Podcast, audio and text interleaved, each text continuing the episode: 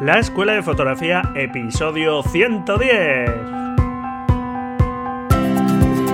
Bienvenido a este podcast para amantes de la fotografía, en el que con grandes expertos y de la mano de Braulio Moreno aprenderás los conceptos que hay detrás de las buenas fotografías, desarrollarás tu creatividad y encontrarás la motivación necesaria para seguir avanzando.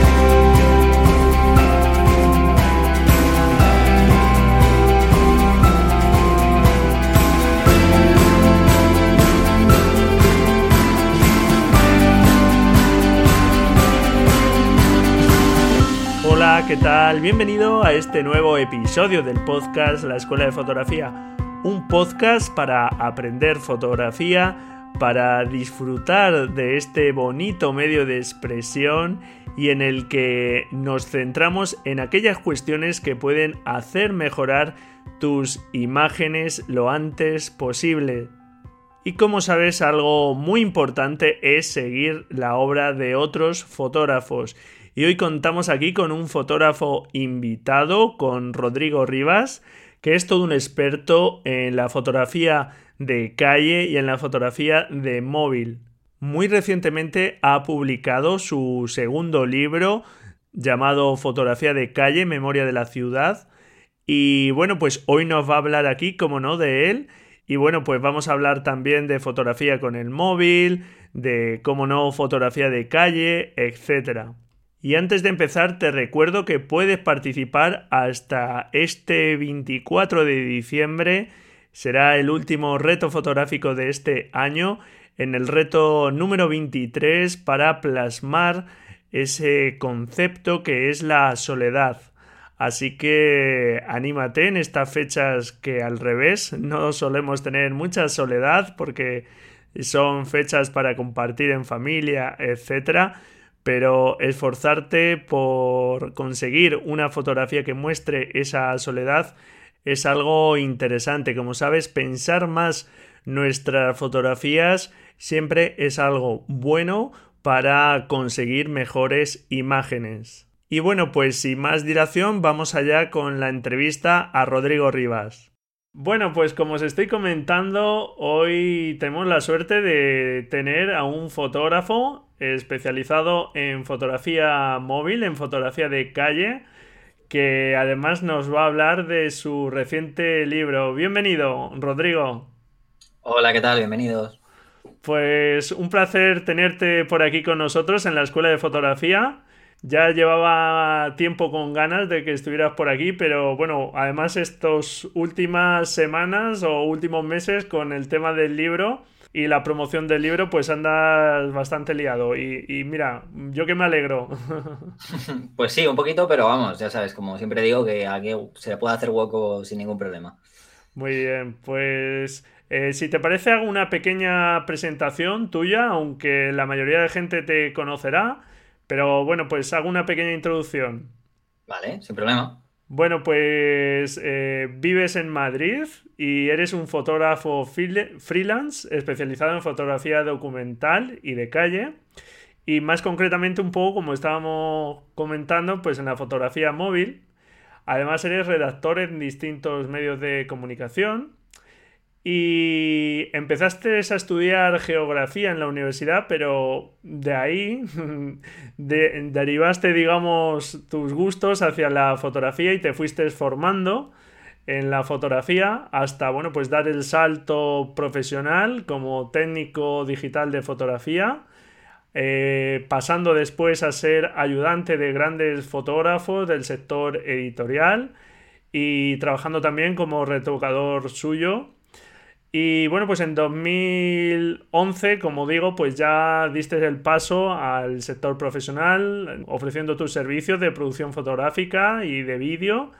Y a partir del 2012 te especializaste ya en fotografía móvil. Y actualmente pues dedicas gran parte de tu tiempo a la formación en workshops, seminarios y charlas a asociaciones, escuelas de arte y en eventos de distintas marcas y en el tiempo que te queda, pues todavía mantienes tu blog y tu canal de YouTube, que, bueno, pues hablaremos de ellos también, y donde das consejos, hablas de review de productos, etc. Cuéntame un poco, Rodrigo, ¿cómo fue ese giro en tus gustos, digamos, desde tener esa inquietud por la geografía a poco a poco virar hacia la fotografía y, algo que supongo que empezó como un una simple curiosidad te fue atrayendo poco a poco? Bueno, pues la verdad es que todo el mundo que le digo lo de lo de que soy geógrafo, la verdad es que se queda bastante como un poco plan. Y encima, geógrafo y no acabar como fotógrafo de naturaleza, que es que eso encima muchísima gente me dice, ostras, es que encima normalmente la gente que estudia esto acaba como fotógrafo de naturaleza, ¿no? O paisajista. Claro, tiene más Pero no, he acabado justo en algo muy diferente, ¿no? Que es lo que, bueno, diferente si no conoces mucho todo esto.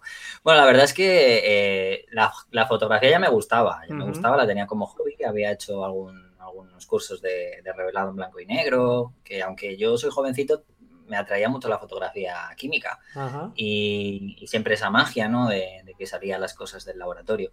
Entonces, al final, pues, bueno, eh, llegó un momento en el que estaba ya en tercero de carrera, bueno, cuarto por ahí, y la situación no era muy... No, me, no me empezaba a traer demasiado las salidas profesionales, ¿no? Entonces ya...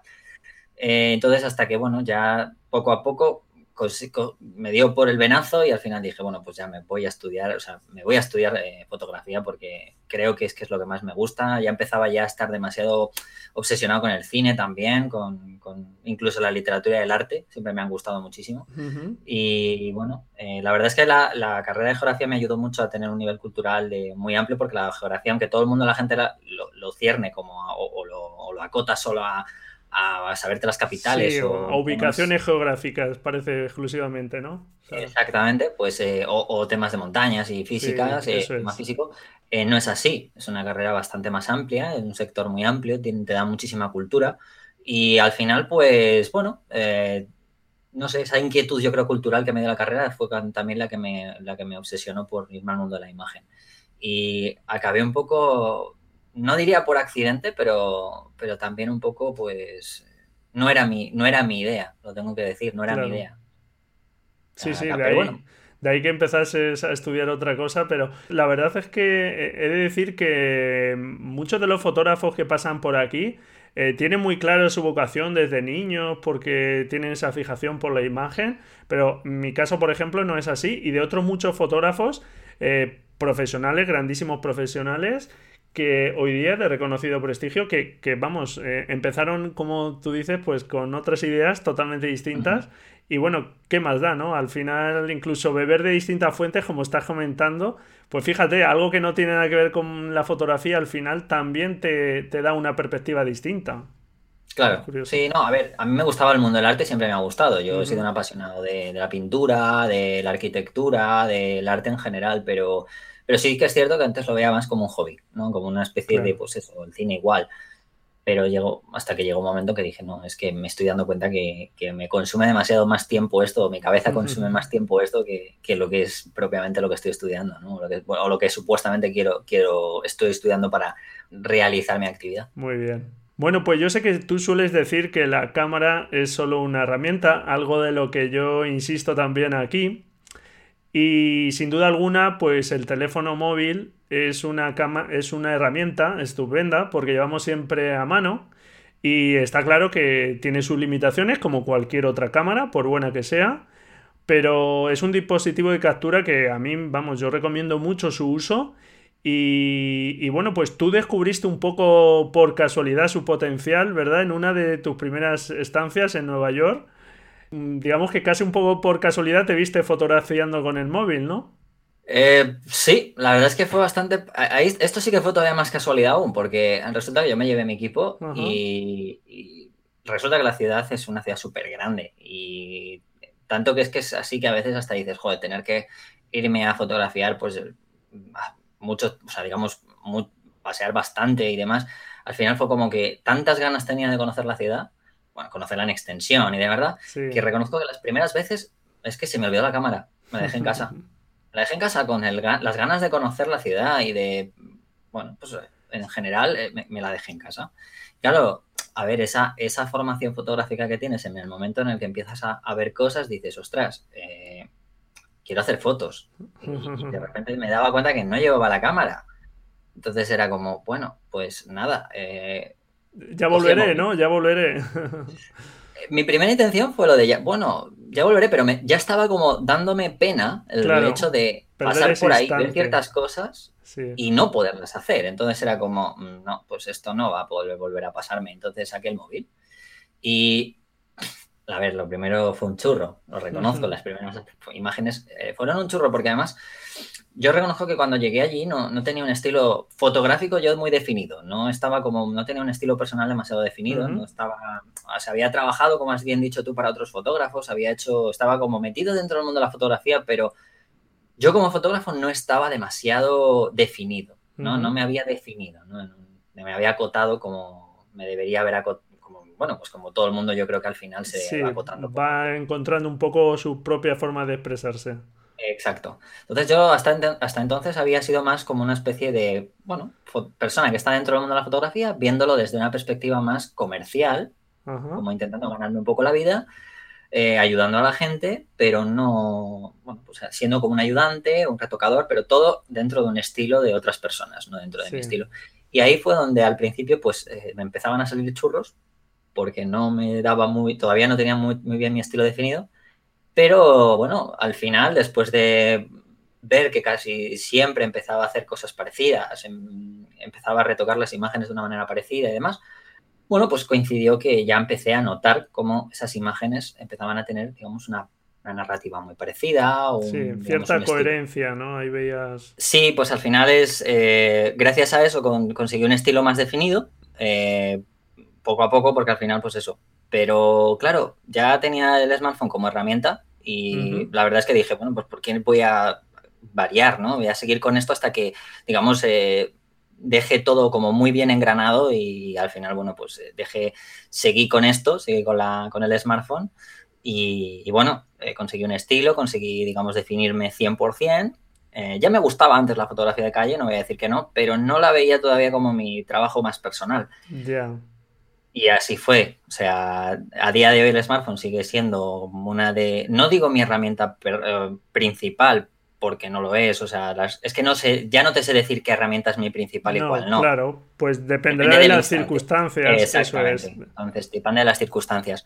Pero, pero sí que es cierto que yo, gracias a un smartphone, empecé a entender lo que significaba estar limitado y, entre comillas, y a empezar a ver lo que realmente era limitado que era más la, digamos, la técnicamente o de calidad de imagen, empecé a ver cómo me daba otras cosas que no me daba una cámara. Y aspectos más psicológicos, menor tamaño, más portabilidad, claro. etcétera, etcétera. Eso es, es una cámara que siempre llevamos encima y al final un poco, y de ahí el nombre de, mi blog, de, imagen, ¿no? Basándome un poco mm. en esto, en la imagen, porque al final lo que importa es la imagen, o sea que a la persona que ve una fotografía le da igual que le hayamos hecho una cámara de miles de euros, una reflex la más avanzada del mercado, o con un móvil, pues con una cámara normalita. Si luego la mayoría se consumen en un entorno digital con muy poca resolución, o sea que, efectivamente así es. Muy bien. Sí, pero también quería decir que con respecto a lo que has dicho, lo de que se consume a poca resolución, eh, yo todo lo que hago, todo lo que he hecho, lo he hecho con intención de impresión. O sea, de hecho, si ves los dos libros, ahí están imágenes hechas para imprimir, incluso en exposiciones que he hecho de, fotografía móvil hasta 30, 40, incluso alguna ha llegado a conseguir algo más de tamaño. Ahora no habría tanto problema. Más que por la calidad de, la impresión, es más, eh, si hay buena luz, puedes llegar a conseguir copias muy buenas. Sí, sí, sí. Quizá el punto un poco más flaco exactamente de los, de los móviles es cuando hay poca luz porque los sensores son muy pequeñitos, claro. Exacto, eso es. Ese es el problemilla, lo único. Por eso quizás ahí, cuando, como hay ruido, la calidad de impresión ya no es tan buena. Pero por lo demás, si hay más o menos buena luz o tú intentas ingeniártelas para conseguir esa luz que falta cuando no hay, cuando está de noche, eh, las calidades de impresión pueden ser perfectamente buenas porque depende también no solo del tamaño del sensor, sino la cantidad de megapíxeles que hay. Claro, eso es. Muy bien. Bueno, pues eh, esos fueron los inicios, pero seguiste indagando, como bien nos dices, y fruto de esa especialización, pues comenzaste a dar formación al respecto y en 2015 pues ya publicaste tu primer libro de fotografía que se llamaba La fotografía móvil en Fotoclub de la editorial Anaya y bueno, donde hablas no solo de fotografía móvil, sino que trata un poco de fotografía en general y también incluso ya avanzabas algo de fotografía de calle. ¿Qué te llevó a escribir este primer libro? De esos inicios a, fíjate, escribir un libro. Pues eh, la verdad es que no, no, esperaba para nada escribir un libro, porque al final, o sea, no es una cosa de las que pienses, la verdad, bueno, si lo tienes, la gente que lo tiene en mente, bueno, allá ellos, ¿no? Pero yo en mi, en mi cabeza para nada, ni mucho menos. Bastante había conseguido, digamos, encontrarme y estar en un mundo de la fotografía móvil que estaba como un poco incipiente y muchísima gente incluso muchísimos eh, compañeros se estaban metiendo conmigo por usar un móvil, ¿no? Como que al principio era como, ¿qué haces usando un móvil? estás, estás denigrando la profesión. Y bueno, al final resulta que, bueno, como estaba, como había estado trabajando durante cuatro años, en, había estado trabajando en Sataka Foto y en Sataka, pues había tenido mucho contacto con, gente de, las editoriales y los medios. Eh, bueno, entonces eh, hice una exposición cuando ya volví de, vivir en Nueva York, al poquito de, terminar, eh, hice una exposición aquí en España, en, la escuela donde, donde yo había estudiado un máster de fotografía, que es la escuela EFTI, y me dio la oportunidad de hacer una exposición individual eh, ah. de fotografía con móvil de Nueva, de Nueva, York, de la que tenía, de todo el, de todo el material que tenía. Entonces, eh, bueno, mm, la, expuse, expuse la obra en la escuela junto con junto con otro profesor que tenía otra obra, o sea, eran como dos exposiciones dentro del mismo, dentro del mismo lugar. Y la verdad es que funcionó bastante bien y yo aproveché esa situación para invitar a un editor de Anaya, con el cual, bueno, pues tenía contacto por haber, más o menos, por haber estado en, en, Sataka, ¿no?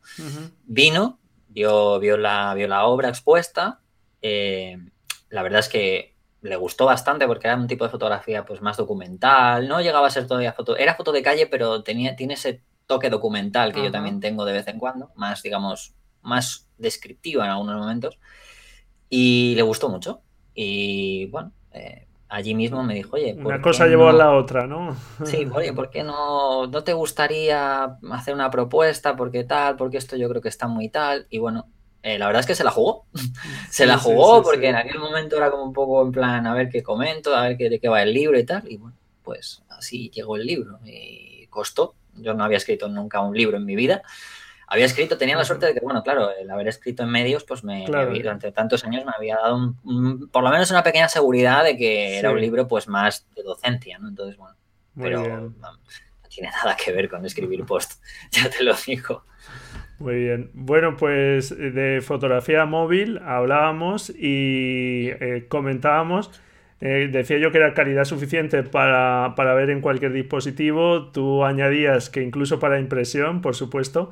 Y la verdad es que se pueden lograr estupendísimas imágenes y muchas veces me quedo perplejo viendo las fotografías de premios como el Mobile Photo Award o el Sony Wall Photography Award con fotos estupendísimas y, que parece mentira que están conseguidas con un, dispositivo así, pero bueno, pues precisamente por eso eso nos tiene que motivar a usarla porque, como decías, es, un, es una cámara que llevamos siempre encima y que podemos sacarle un partido. ¿Qué consejos básicos darías a una persona para, bueno, pues intentar sacar lo máximo de, de este tipo de cámaras? Fíjate, uno, una de las cosas que yo que yo digo es que la gente confíe en sí mismo y que crea que la cámara del móvil es exactamente igual que una cámara, una cámara al uso. Eh, parece, un, parece perogrullo, pero es verdad. Todos los concursos que has nombrado, bueno, yo he sido finalista en los Mobile Photography Awards, ¿vale? Eh, dos veces. Ahora, de hecho, tengo que presentarme. Y en los IPA, que son los iPhone Photography Awards, también. Y, y empecé, como te he dicho antes, o sea, empecé sin saber que esto era mi cámara y haciendo fotos no voy a decir de mierda, pero fotos muy malas. Entonces, una de las cosas en las que como conciencié es que me di cuenta que esta herramienta no tenía que ser infravalorada. o sea, eh, tenías que poner realmente el mismo empeño, desde agarrar bien el smartphone, igual que lo agarramos bien con la, igual que agarramos bien la cámara para que no trepide. Eh, intentar componer con mucho cuidado, igual que hacemos con la cámara. O sea, es que al final eh, no es los propios consejos en sí, es conoce bien el smartphone, o sea, por ejemplo, saber que el sensor es más pequeño, como has dicho, tiene más profundidad de campo y por tanto, pues eh, no podemos regular ese, ese, digamos, ese diafragma. Por lo tanto, bueno, tenemos todo eso enfocado, pero igual que es una desventaja en algunas situaciones, también puede ser una virtud, ¿no? Entonces, eh, por ejemplo, pues ver que esas deficiencias que tiene, primero conocer bien el smartphone y después esas pequeñas deficiencias que tiene, llevarlas a, a un aspecto positivo y no infravalorarlo y usar las mismas leyes fotográficas que, usarías con una cámara. Es que en realidad muchísima gente siempre me, me, lo, dice como si realmente el smartphone fuera algo extraterrestre, ¿no? Porque que lo que realmente hace es algo distinto a que una cámara. Y en realidad te das cuenta que es que no, hace exactamente lo mismo. Y lo único sí a lo mejor es que cuando no haya tanta luz, sí que tengamos en cuenta el sujeta mejor el móvil, mucho más fuerte, para que no nos trepide y no porque baja, o sea, sube mucho más la sensibilidad más rápidamente. Y también que intentemos eh, buscar ser más creativos cuando no haya luz. Busquemos puntos de luz. Si, por ejemplo, en una escena hay una escena nocturna y hay gente que tendería con una cámara a intentar sacar toda la escena más o menos iluminada, eh, con una ISO alta, pues en este caso buscar más puntos de luz e intentar saber que hay fotografías que no nos va, vamos a poder, poder hacerlas realmente de la misma manera que con una cámara por culpa de ese sensor pequeño y buscar puntos de luz, mejor, de forma más creativa. Exponer a la luz, por ejemplo, es una de los pequeños puntos de luz que haya, que haya eh, generar siluetas, eh, esperar a que alguien o, el objeto pase justamente por esa zona de luz. Son, es un poco, no deja de ser fotografía al fin y al cabo, eso es lo mismo, es lo que podría recomendar hace muchos años cuando las cámaras, primeras cámaras digitales, o sea, no hay más. Sí, sí, sí, eso es, es conocer esa herramienta, que como decíamos no es ni más ni menos que una herramienta con sus peculiaridades, como estás comentando, pero ya está, muy bien, pues me parece estupendo, lo sumamos a los consejos que ya nos dabas en el episodio 100 sobre composición y muy bien, pues ahí, ahí quedan esos consejos, estupendo. Y bueno, pues hoy quería que nos hablases sobre todo de tu último libro, tu segundo libro, Fotografía de calle, Memoria de la ciudad, que bueno, pues ha salido muy recientemente. Además, estos días sale el sorteo de unos packs de libros donde va tu estupendo libro. Y bueno, pues eh, supongo que este primer libro y ya digamos, centrarte un poquito en la fotografía de calle te llevó a, ir un poco ya elaborando este segundo libro, ¿no? Sí, en realidad, a ver, yo ya yo tenía ganas de hacer el primer libro, tenía bastantes ganas de ver que hubiera sido fotografía de calle ya. Lo que pasa, lo tengo que decir porque... Eh, pero bueno, también es verdad que, que, bueno, la fotografía móvil estaba de una manera tan, digamos, tan incipiente que, que también consideré que era importante enseñar un poco lo que era el dispositivo para todo tipo de fotógrafos, ¿no? También. es cierto que metí ahí un capítulo de fotografía de calle, pero no quise dejar de lado también otro, otro tipo de fotografía, como la fotografía de viajes y demás, en ese primer libro. Y este segundo, pues bueno, eh, escribí uno, dije, no escribiré nunca más otro porque me ha llevado por la calle de la amargura. Bueno, pues nada, me ofrecieron el otro y yo, como soy así, en el momento que me dijeron fotografía de calle, dije, uff, ni me lo pensé, lo reconozco. Era la espinita clavada que tenía y dije, tengo que sacarlo. Y bueno, pues eh, ahí está. Ha salido, súper orgulloso de él. Incluso, fíjate lo que te digo, más orgulloso de este que del primero.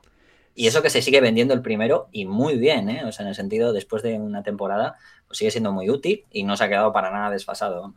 Muy bien. Eh, como bien decías, y si no me equivoco, ya en el primer libro, una de las cosas que querías hacer con él era comentar fotografías más allá de de los datos de, captura, ¿no? De esos eh, metadatos que van de información, pues un poco contar el porqué de esa fotografía y demás. Y es algo que, haces también en este libro que me parece muy interesante. Esos apartados de análisis de una fotografía donde, pues, bueno, cuentas el porqué de una fotografía, lo que buscabas, etc. Eh, cuéntanos un poco sobre estos apartados que dedicas en el libro a hablar de tus fotografías. Bueno, pues esto, eh, como bien has dicho, estuvo en el primero. La verdad es que mm, yo leo muchísimos libros de fotografía, desde libros de autor hasta, bueno, algunos que ni siquiera se leen porque solo hay que verlos, ¿no? Pero leo formación, muchos, muchos, muchos. Entonces, ¿qué pasa? Que siempre intento eh, ver las carencias que tienen a la hora de yo intentar mostrar un libro.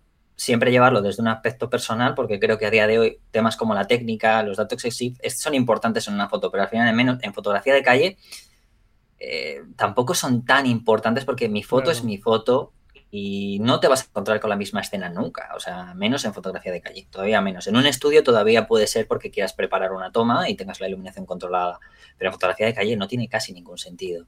Entonces, em, creía que había algo que faltaba, que era sobre todo el contar esa experiencia, ¿no? Eso que el por qué pues había ocurrido eso, cómo ocurrió y por qué eligiste eso, ¿no? Entonces, como yo me acuerdo muy bien de todas las imágenes que hago, la verdad, no solo la propia imagen, sino todo lo que me ha sucedido, eh, porque son al final son anécdotas siempre que uno cuando está, pues las, cuando las vive al final se acuerda.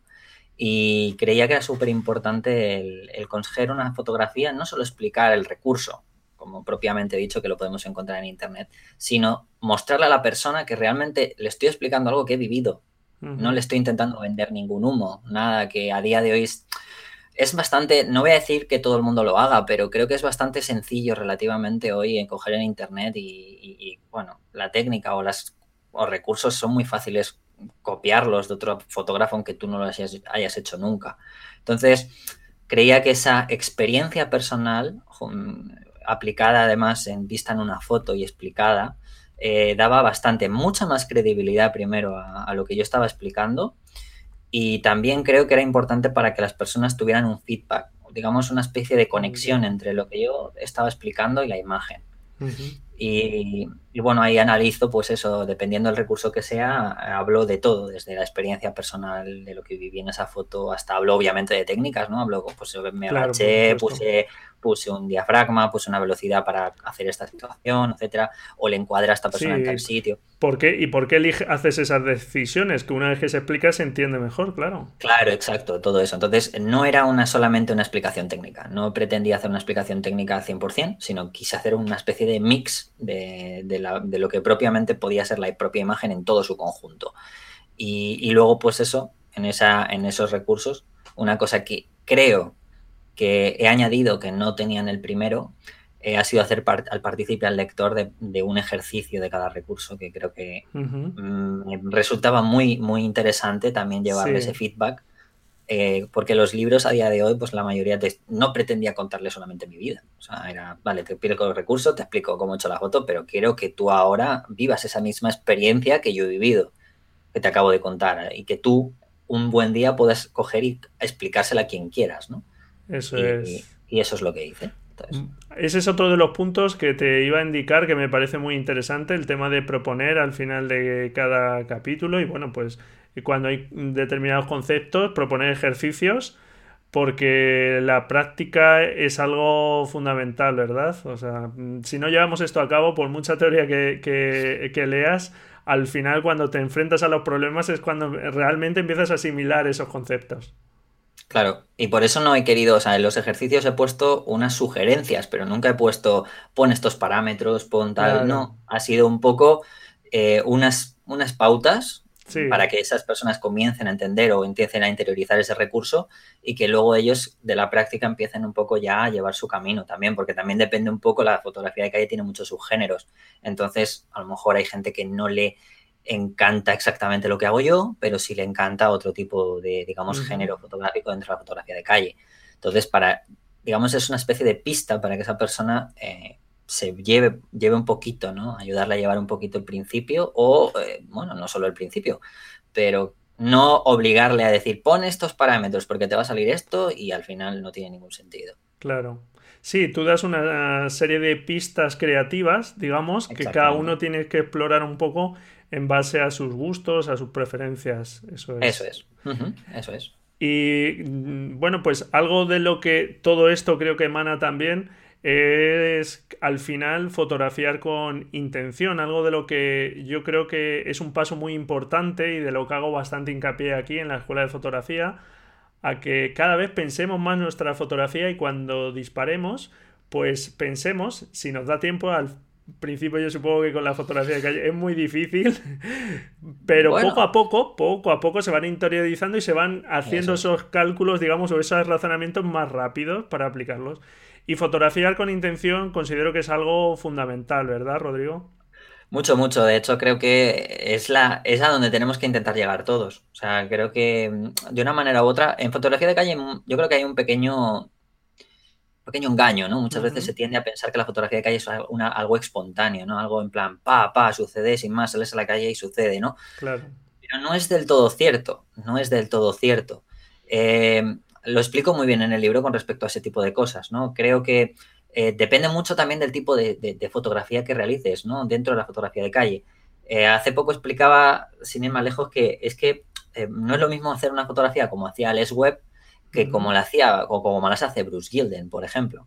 Eh, son los dos fotógrafos de calle, pero son dos totalmente distintos. Su manera de, percibir o de plantearse las tomas son muy diferentes. O como hacía Gary Winogrand, o por ejemplo, incluso si nos paramos a otros subgénero totalmente distinto, como hacía Danai Arbus o Bill Cunningham, por ejemplo, eh, que son retratistas de calle. O sea, no, no tiene nada que ver. O sea, eh, a mí lo que me hace mucha gracia siempre cuando todo el mundo habla de el instante decisivo, ah, Cartier-Bresson, Cartier-Bresson. Mm, sí, es un instante decisivo, pero el instante decisivo no ocurre porque él aparezca allí de repente, oh, todo está colocado y aparece la persona o el objeto o el animal en ese momento, tal, tal. No, Cartier-Bresson, eh, como otros tantos fotógrafos, componía su imagen, elaboraba su imagen eh, antes de realizarla. Y cuando digo elaboraba no me refiero a que la, plante, la planeé, en el sentido de aquí te vas a poner tú, aquí no sé qué, no. Él paseaba, veía todo y cuando componía por el visor antes de disparar, decía, vale, tengo la composición más o menos, tengo la luz, que es la que quiero, ahora necesito, en algunos casos, mm, sobre todo los componentes que más, más difíciles son, porque son, no están estáticos, son las personas animales, ¿no? Son los objetos que se mueven. Entonces, normalmente, como todo fotógrafo de calle, lo que hacemos es esperar a que aparezca ese objeto justo en el lugar idóneo, el que queremos, etcétera, etcétera. Lo demás ya lo hemos conseguido antes. Entonces, entra mucho en, escena la espera, la paciencia. Eso, y otros estilos, pues como el de Bruce Gilden, que Bruce Gilden lo que tiene que preparar, por ejemplo, antes, eh, sobre todo es dónde voy. Dónde voy, quién me puedo encontrar y en función de eso, pues saber un poco qué tipo de personajes voy a poder, entre comillas, encontrarme en función de dónde vaya. No es lo mismo, pues para Bruce Gilden no es lo mismo ir a la zona de Greenwich Village que, por ejemplo, irte al Bronx o irte a Harlem. No, te vas a encontrar, digamos, a las mismas personas. Pero su fotografía es, en cuanto ve a la persona, zas, flasazo, primer plano, lo que se centra es a la persona. Entonces, a pesar de todo, se interioriza bastante, porque él, sabe dónde tiene que ir primero para encontrar un tipo u otra persona. Sobre todo que cuando hablamos del momento decisivo, es el momento decisivo de, como tú bien explicabas, para esa persona. O sea, ese momento no está allí esperando a que todo el mundo vaya a capturarlo, sino que esa persona a través de su propia visión ha visto ese instante y realmente ese instante es el que él quiere capturar de la forma que quiere capturarlo y contar lo que quiera contar. Y cada uno de nosotros tenemos que ir descubriendo nuestro instante decisivo, nuestra forma de propia y personal de contar las cosas. También influye, a ver, es cierto que, claro, obviamente influye mucho las. No voy a decir la suerte, porque no existe la suerte en realidad. Existe el que de tanto, tanto, a tantas veces ver escenas, escenas, escenas, a veces nos aparecen esas escenas porque estamos tan o sea, es como un sexto sentido, pero al final eso es como el que le lo mismo que le pasa a cualquier persona. Yo siempre lo digo, hay deportistas que ya tienen un sexto sentido en función de lo, cómo se mueven los de alrededor, lo que puede suceder. En un, a veces ocurrirá, en otras un porcentaje de veces no. Pero ya tienes como una especie de sensor puesto de lo que puede pasar. Entonces, eso se adquiere fotografiando, fotografiando, fotografiando. No hay ningún otra, o sea, ninguna otra, ninguna otra técnica más que eso. O sea, la gente cuando me pregunta, pero ¿y eso cómo lo ves? he hecho 10.000, 15.000 fotos antes, ¿sabes? Entonces se ve así, o sea, se ve porque se ve, ¿sabes? No hay más. Y... Al principio cuesta, o sea, no es algo como tú dices, de que es, cuestión de años y de ir entrenando el ojo. Por eso es tan importante eh, ir apostando por esforzarnos en esos ejercicios que, por ejemplo, pues, puedes plantear en el libro, etcétera, de ir mejorando nuestra visión, porque mucho más allá de independientemente de cámaras, si tienes esa visión, la puedes plasmar con un móvil, con una cámara, la que sea, pero si no la tienes, da igual que tengas la mejor cámara del mundo que no te lleva a ningún sitio. Exacto, no, no, no, te, va a dar igual, o sea, te va a dar igual. Es, una de las cosas que, por ejemplo, el libro no quería hablar tanto de cámaras, de hecho, has visto que solo hay un capítulo orientado un poco a cámaras y ni siquiera a modelos, sino un poco a cómo veo yo que cada digamos, cada estilo, cada tipo de cámara puede encajar bien para un tipo de fotografía dentro de la fotografía de calle. Pero ya está, no, no he considerado este libro como algo técnico. Ya considero que una persona para coger este libro ya tiene que saber cuatro conceptos básicos que son el disparo, el triángulo mínico, disparar en semiautomático, en automático, en manual y entender de enfoque. A partir de ahí, el libro es lo que tú has dicho 100%, es totalmente creatividad y entrenar el ojo fotográfico, que es lo que creo a día de hoy que falta. Muy bien. He visto también algún apartado donde hablas de das unos consejos para fotografía de calle, para iniciarse, digamos, un poco para personas pues que no se hayan introducido nunca o no la hayan probado nunca esta disciplina para personas tímidas, etcétera, que en mi caso, por ejemplo, me cuesta un poco poder dar ese, paso. Eh, háblanos un poco, danos algunos consejos de algún tipo de fotografía de los que hablas en el libro para, para bueno, pues soltarnos un poco a, estas a las personas que nos puede costar un poco más. Sí, esto además me gusta mucho porque eh, soy tan así que, que antes de escribir un libro siempre pido o sea, pregunto a las personas qué son las cosas que realmente ellos necesitan. Entonces, una de las cosas, este capítulo, que es el capítulo 2, además está eh, centrado en eso, en la creatividad mental, en cómo, digamos, exponernos nosotros ante esas situaciones, esos miedos, esas cosas, ¿no? Y eso lo he hecho porque mucha gente me lo pidió. Siempre estaba, oye, ¿cómo te consigues acercar? Oye, tal. Y algunos de esos consejos, porque lo entiendo, a mí me pasaba, ¿no? El móvil me ha ayudado mucho el móvil me ayudó mucho en su momento, es una, sobre todo porque es una, es una cámara que, no tiene esa manera de cámara, no esa forma de cámara. Y eso eh, ayuda mucho a la hora de, entender a las personas que están a tu alrededor que no estás invadiendo su espacio. Entonces, eh, yo siempre lo que recomiendo al principio, pues aunque no, no es un tema que tengan que, que hacerlo siempre, pero que sí que para que les empiece a ayudar, es empezar a hacer tomas a lo mejor un poco más lejanas, centrándose en composiciones de, componentes no tan cercanos, a lo mejor eh, fijándose, por ejemplo, mucho en el tema minimalista, ¿sabes? Porque a lo mejor fotografía muy minimalista con, por ejemplo, un fondo totalmente homogéneo y una personita, ¿no? Como el típico espacio negativo.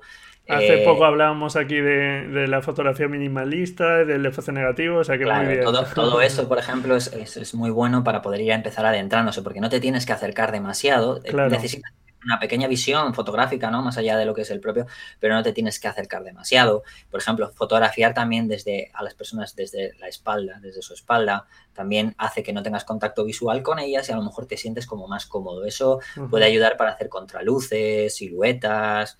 Eh, ah, también digo de vez en cuando que al principio, si es necesario usar el teleobjetivo, que se use, pero no no, que no sea, la gente no se, digamos, eh, si es para fotografiar personas, única y exclusivamente, el rollo que la persona sea el, digamos, el componente principal, mm, que no se acostumbre a ello, o sea, que solamente sirva como para ir entendiendo qué composiciones tiene que hacer y que cada vez vaya bajando de focal. Que nos vayamos acercando más, ¿no? Exactamente. Metiendo más en la escena. Eso es, si es lo que queremos hacer, si es el tipo de fotografía que queremos hacer, centrándonos en la gente.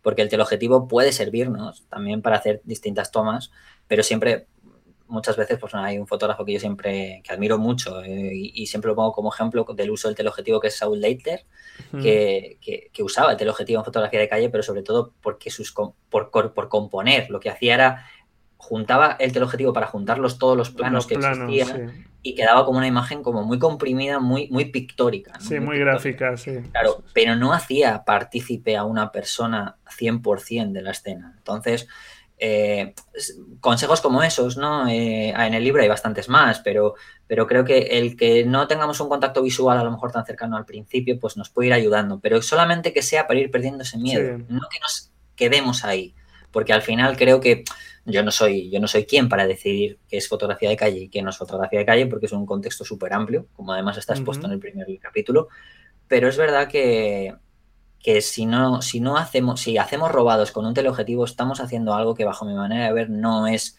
ético en la fotografía de calle. estamos siendo ahí un poco cazadores, ¿no? Claro, y no somos cazadores. La gente no tiene que entender que estamos haciendo algo malo. Tenemos que, solamente estamos capturando una escena. Entonces, ¿por qué no acercarnos a algo si no es nada malo? ¿Sabes? Si no es por un motivo que nosotros digamos como Saul Leitner, no, es que necesito esto porque la perspectiva que me da es así. Si es por no me atrevo porque no quiero acercarme, estamos haciendo algo mal. Claro.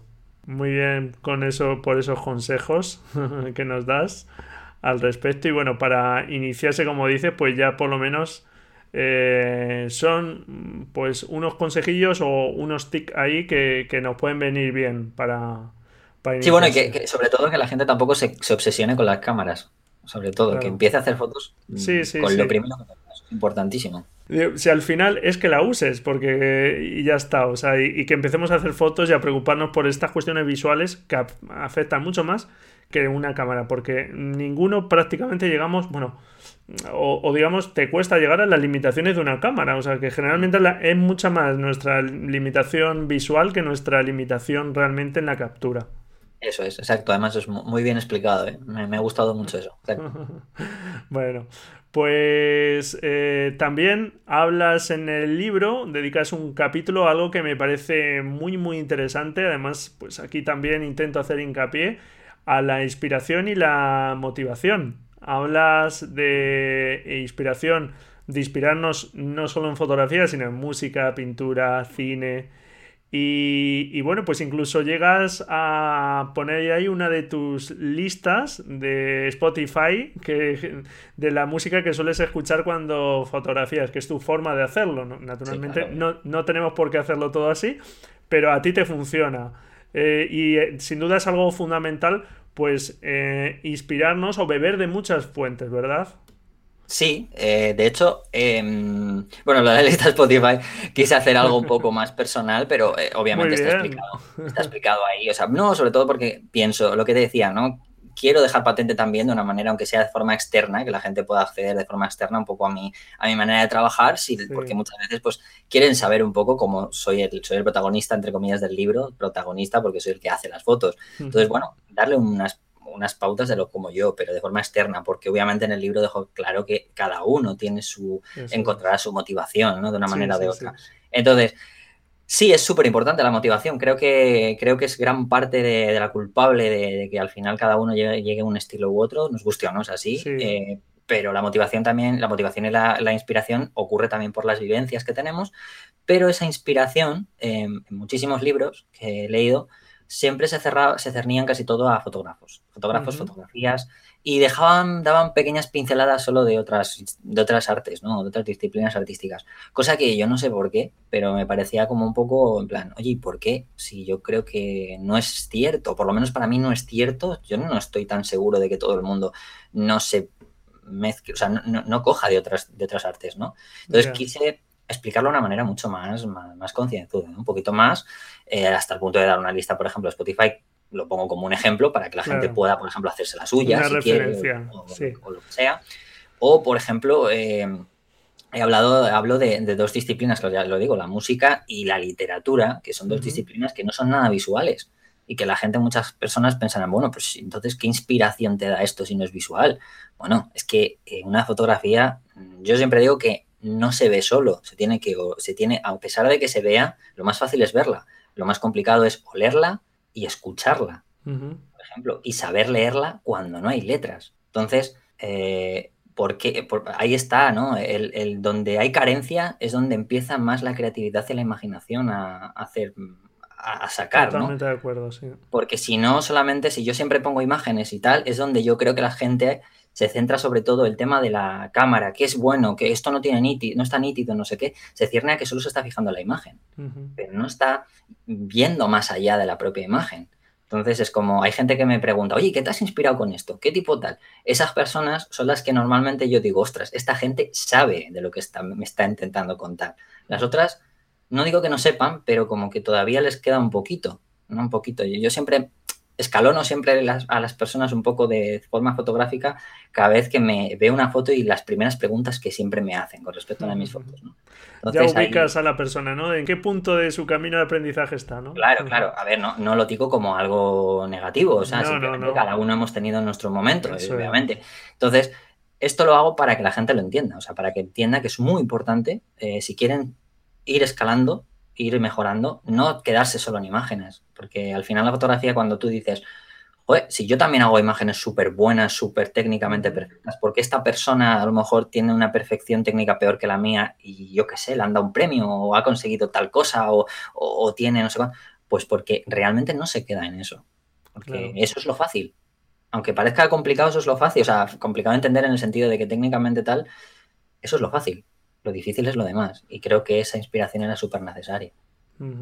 Ah, ah, bueno, aparte que hay muchos fotógrafos, aparte de que luego sí que he puesto en fotógrafos una lista de fotógrafos de calle y libros de fotografía y demás, que eso es súper importante también, ¿eh? ¿No? Que, Muy bien. Y, la parte de la motivación, pues son mm, están ahí, ¿no? Son consejos para que cuando tú te encuentres como que siempre estás haciendo lo mismo, pues, o te canses fotográficamente, pues que puedas, digamos, no, no quedarte parado y vayas avanzando un poquito. O sea, no es que sea una cosa increíble, pero, pero siempre ayuda, ¿no? Siempre ayuda. Eso es, sí, esa motivación yo creo que también es necesaria. Y esas prácticas, esos ejercicios que propones también son motivadores y también ayudan. O sea que muy bien, muy bien, estupendo. Pues es un libro simplemente que además tiene un precio muy asequible, que está muy bien, así que uno de nuestros libros recomendados, tu libro, y estas navidades eh, lo podemos pedir a los Reyes Magos, a ver si nos lo traen. Esperemos, esperemos que haya muchos Reyes Magos que lo, que lo lleven. Lo que hemos ido comentando creo que son razones más que suficientes como para, para hacerse con él y, y, para seguir avanzando en ese camino de aprendizaje que no termina nunca, y que eso es lo bonito. Muy bien, y háblanos un poco de tu canal de YouTube y tu blog. Cuéntanos un poco. Yo sé que te gustaría publicar más de lo que publicas. Me gustaría, me gustaría publicar más. Pero ya no te da la vida, supongo. Pero, pero, a ver, no, es que, a ver, lo del tema de los libros eh, parece que no, pero es lo que digo, no tiene nada que ver con un post. O sea, ni aunque escribas 300 posts, que en este caso mi último libro son 300 páginas, ni siquiera es, mucho trabajo porque eh, tiene que tener toda una coherencia, eh, no solamente es el material escrito, necesitas mucho material gráfico, que bueno, son muchas fotos y demás, y muchísimo, mucha, hay mucho trabajo detrás, no solamente mío, sino de un equipo editorial que, sin él no podría haber hecho nada, eh, así lo digo, o sea, sin más. O sea, sin mi equipo editorial yo no hubiera podido hacer nada, o sea, nada. No solamente por, no solamente me refiero por el propio libro, sino porque han estado muy encima mío, me han aconsejado, etcétera, etcétera. Entonces, mm, mi blog quiero retomar todo ahora, quiero empezar, estoy un poquito ahí, ya te digo, ahora que he venido ya de viaje y de, justo que ha coincidido con el final de mi libro, eh, o sea, la salida de mi libro, el viaje y ahora la presentación, que va a ser esta semana, tengo ahí un momento de ya de, decir, bueno, encamínate, ¿no? Y voy a, voy a meterme de lleno un poquito más con el blog y con el canal de YouTube, que las dos cosas las he tenido un poquito abandonadas más o menos. No, no voy a decir abandonadas de no hacer nada, pero sí que es verdad que como muy, de una manera muy poco, o sea, bastante intermitente, ¿no? Entonces, eh, mi blog lo he querido siempre enfocar un poco también como, más como un aspecto reflexivo, ¿no? Un aspecto reflexivo de la fotografía, porque bueno, como el libro, ya he tenido la suerte de escribir libros más, más, a lo mejor llamámoslo de más experiencia en el sentido de enseñar cosas. No voy a dejar de enseñar cosas en el blog, pero sí que quería ser un poco más ensayístico, ¿no? O sea, en algunos momentos me apetece ser más ensayístico cuando no haga alguna review de algún libro, alguna de algún gadget o algún móvil, etcétera, o de una cámara. Pero ese aspecto ensayístico creo que me gusta. Quizás en el libro no tiene tanta cabida o tiene una cabida un poco menor porque no eh, tiene que ser un libro más bajo manera de ver, más para enseñar. Eh, pero el ensayístico me apetecía, ¿no? Entonces creo que el blog lo, al final acabó llegando a ese camino y creo que a la gente le gusta porque es una persona muy... que me gusta decir las cosas como son en la, fotografía, no, no me suelo morder mucho la lengua. Y, Yo me parece un blog también muy interesante, lo recomendaba en el listado de los 50 mejores blogs de fotografía en español y, y sí, en rodrigaorribas.es pues eh, aconsejo sin duda echarle un vistazo porque es muy muy interesante. Y ya digo que me voy a poner un poquito más con eso, porque lo tengo un poquito abandonado y tal. Muy bien. Pero eso, y el canal de YouTube, pues igual. El canal de YouTube sí que es cierto que intento también hacer alguna, sobre todo alguna cosa más, algún tutorial más de, programas de fotografía móvil, aplicaciones.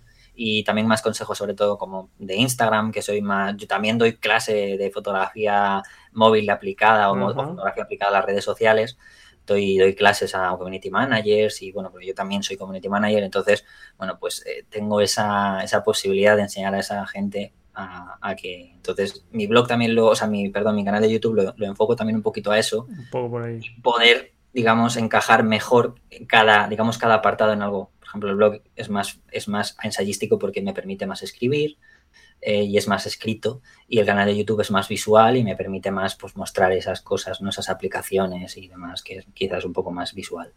Muy bien, muy bien. Bueno, pues háblanos un poquito de cómo ha ido tu último viaje a Nueva York, que estás recién llegado.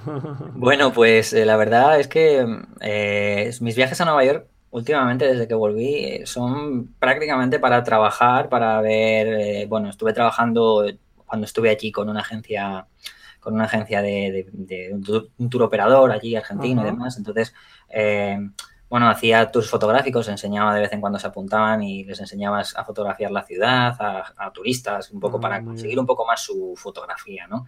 Eh, y bueno, también últimamente lo, lo llevo también al aspecto de, bueno, pues, eh, ver la ciudad desde otro punto de vista, porque cuando yo llegué tenía una manera de fotografiar muy diferente a como la tengo ya ahora, ¿no?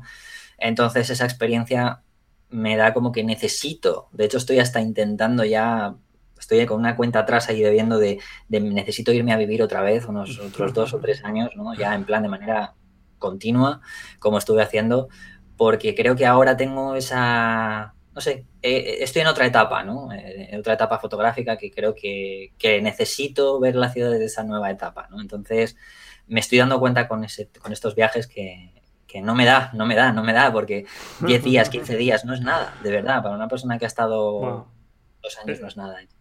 Claro, es que además para la fotografía de calle, vamos, me parece una ciudad impresionante, ¿no? Sí, es una ciudad impresionante. Lo que pasa es que hay que intentar, justamente uno de los motivos por los que me gusta ir más es porque no me gusta caer en los tópicos. No soy, una persona que en Nueva York, bueno, no me gusta en ninguna ciudad, pero más en Nueva York que he vivido allí. Entonces, la gente viaja mucho y como turista y siempre sigue teniendo esos tópicos y a mí no me gustan. Entonces, intento intento estoy, es por eso digo que necesito estar, porque es una fotografía la mía que necesita conocer mucho los lugares, verlos desde una perspectiva distinta, no tan turística. Y si es turística, si son zonas turísticas, tiene que ser desde una visión muy distinta. ¿no?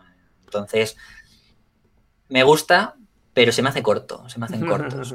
entre trabajos, entre ver compañeros, antiguos compañeros, amigos que están allí todavía, eh, intercambio de ideas con gente con la que trabajo y demás, se me hace muy corto para mi, digamos, mi trabajo personal y para lo que yo quiero, ¿no? Pero muy bien, o sea, Nueva York para mí es, es siempre como un revitalizante, ¿no? eso es la que me dio gran parte de los motivos de lo que tengo fotográficamente hoy y lo que, tiene, lo que tengo gracias a los dos libros, ¿no? También. Muy bien. Sin embargo, como tú bien dices, no es necesario ir al otro lado del mundo para conseguir buenas fotos. No, eso no, eso en absoluto. Y a la vuelta de la esquina todos tenemos cosas que fotografiar, seguro. No, eso, eso sin duda. O sea, que no, que, que yo digo lo de Nueva York porque yo me encontré, claro, digamos, fotografía. Sí, sí. Y, ¿no? Pues y es como que tienes una. Yo tengo esas, esa unión, ese anexo de unión. Claro, con la ciudad. Es, es, una, es una ciudad que te ha atrapado un poco, por así decirlo, ¿no? Sí. Que te ha enamorado y, y, ya está, pero que. Exacto. De hecho, una de las cosas por las que yo estoy hablando es de no llegar en los tópicos, no caer en los tópicos, eh, claro. porque los tópicos es lo que todo el mundo cree en plan, no, es que Nueva York, si pones los rascacielos, no es que no sé qué. No, justamente si, vas, si cada vez vas viendo más mis fotos que yo hago en Nueva York, no salen esos tópicos. Entonces, pero sí que me da algo que no me da aquí. Entonces es, también es un poco por ese nexo de unión que yo he tenido, ¿no? Hay otras personas claro. que tienen un nexo de unión. Podrían tenerlo perfectamente con, esta, con, con, Madrid, por ejemplo, donde yo vivo, y hay mucha gente que lo tiene y ha viajado mucho y sin embargo viven aquí, es donde más fotografía aquí, porque mejor le salen las cosas porque tiene ese nexo, ¿no? Y incluso hay fotógrafos, como teníamos también en el episodio 100, y espero que esté por aquí con nosotros pronto en el podcast, Alberto Pereira. Sí, Alberte, es un, por ejemplo. Sí, sí. Claro, es un fotógrafo que fotografía mm, pues en sitios bastante rurales, o sea que no hace falta irse a una de no. las ciudades más grandes del mundo no, no, para hacer fotografía de calle. Alberto es un, es un gran compañero, yo lo tengo, tengo el gusto de conocerlo porque coincidí en, un, en, un, en unas jornadas eh, uh -huh. de fotografías en Galicia. Y, y, bueno, muy bueno. Y ya, o sea, solo sí. tenéis que ver sus fotos para ver que no sí. necesitáis mucho más allá de Galicia para conseguir grandísimas fotografías es. de calle. O sea, Eso es. Ah, muy sí. bien. Bueno, no te quiero robar ya mucho más tiempo y voy a preguntarte porque nos dejes, que en el libro indicas mucho, pero deja, déjanos aquí algunos de tus mayores referentes en la fotografía. Alguno de ellos. en una lista tengo, tengo, tengo, dos, tengo dos. Te voy a decir Venga. dos porque son los que realmente los que baso mi fotografía, ¿vale? Eh, que son Elio Derwit, ¿vale?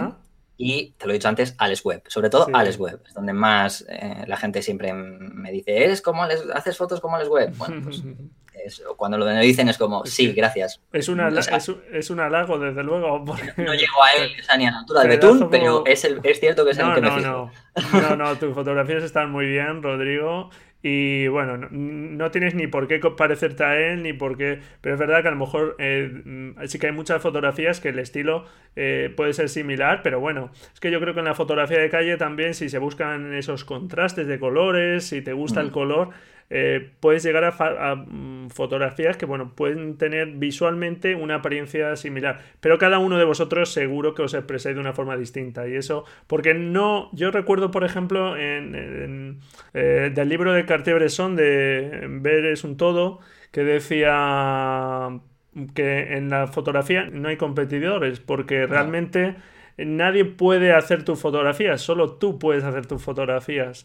Sí, sí, no, yo cuando decía lo de Alex Web es simplemente porque sí es cierto que yo me fijo en Alex Web, o sea, que es como decir, claro, normal. me parezco, bueno, encantado, eh, eh, por lo menos consigo el hecho de que mínimamente esa persona identifique con un, con un fotógrafo, ¿no? Eso es, ya es halagador. O sea, obviamente, aunque, aunque mi fotografía, para mi gusto, no llegue a eso, porque ojalá, pero, pero ya con eso ya dices, mira, algo, algo creo que he conseguido, ¿no? Con que tenga ahí un pequeño... un, poquito, sea un poquito ya Eso me pasa a mí, por ejemplo, que me gusta mucho la fotografía de Chema Madoz, me encanta. Mm.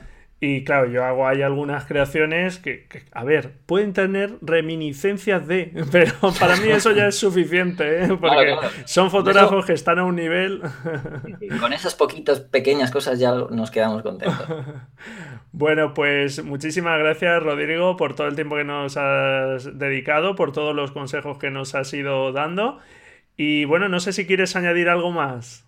No, simplemente que, la, que, no, la gente no despallezca, que sigue fotografiando siempre, que no se, no piense que, esto es un, digamos, una, siempre, a mí un consejo que siempre me dijo una persona con la que trabajé, me dijo, la fotografía no es una carrera de 100 metros lisos, es una maratón.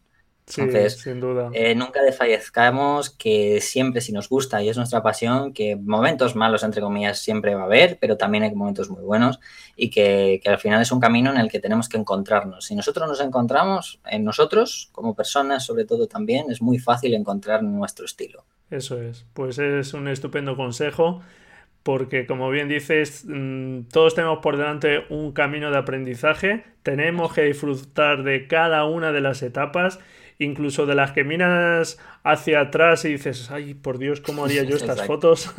Pero las miras con, pues, pues eran tus inicios y, las tienes que mirar con cariño y disfrutar, pues, en la etapa que estemos cada uno. Ese es un estupendo consejo, Rodrigo. Pues nada, animar a visitar tu web, rodrigorivas.es, a seguirte en tus redes y bueno, pues como no, a, pedir a los Reyes Magos ese libro, porque es un libro que merece mucho la pena, tu último libro de fotografía de calle. Así que muchísimas gracias, Rodrigo, por estar aquí con nosotros. Nada, a ti, Braulio. Un abrazo fuerte. Un abrazo. Hasta luego. Adiós. Hasta luego. Bueno, pues hasta aquí esta entrevista. Espero que te haya gustado que hayas disfrutado de los consejos que nos ha ido dando Rodrigo Rivas. Si te gusta la fotografía de calle o quieres iniciarte en esta disciplina, su último libro es muy recomendable, es muy completo como hemos ido comentando en este episodio. En la nota del programa te dejo el enlace por si quieres echarle un vistazo y como hemos comentado pedírselo a los Reyes Magos y no dejes de echar un vistazo a su blog y a su canal de YouTube. Recuerda su último consejo, la fotografía no es una carrera de 100 metros lisos, sino que es un maratón, así que disfruta de tu aprendizaje, esfuérzate por seguir mejorando y nada, pues muchísimas gracias por estar ahí al otro lado Encantado si me dejas tu valoración y tu reseña en iTunes, tus comentarios y tus me gusta en iBox. Muchísimas gracias por estar ahí. Felices fotografías y nos escuchamos la próxima semana, si tú quieres, claro. Adiós.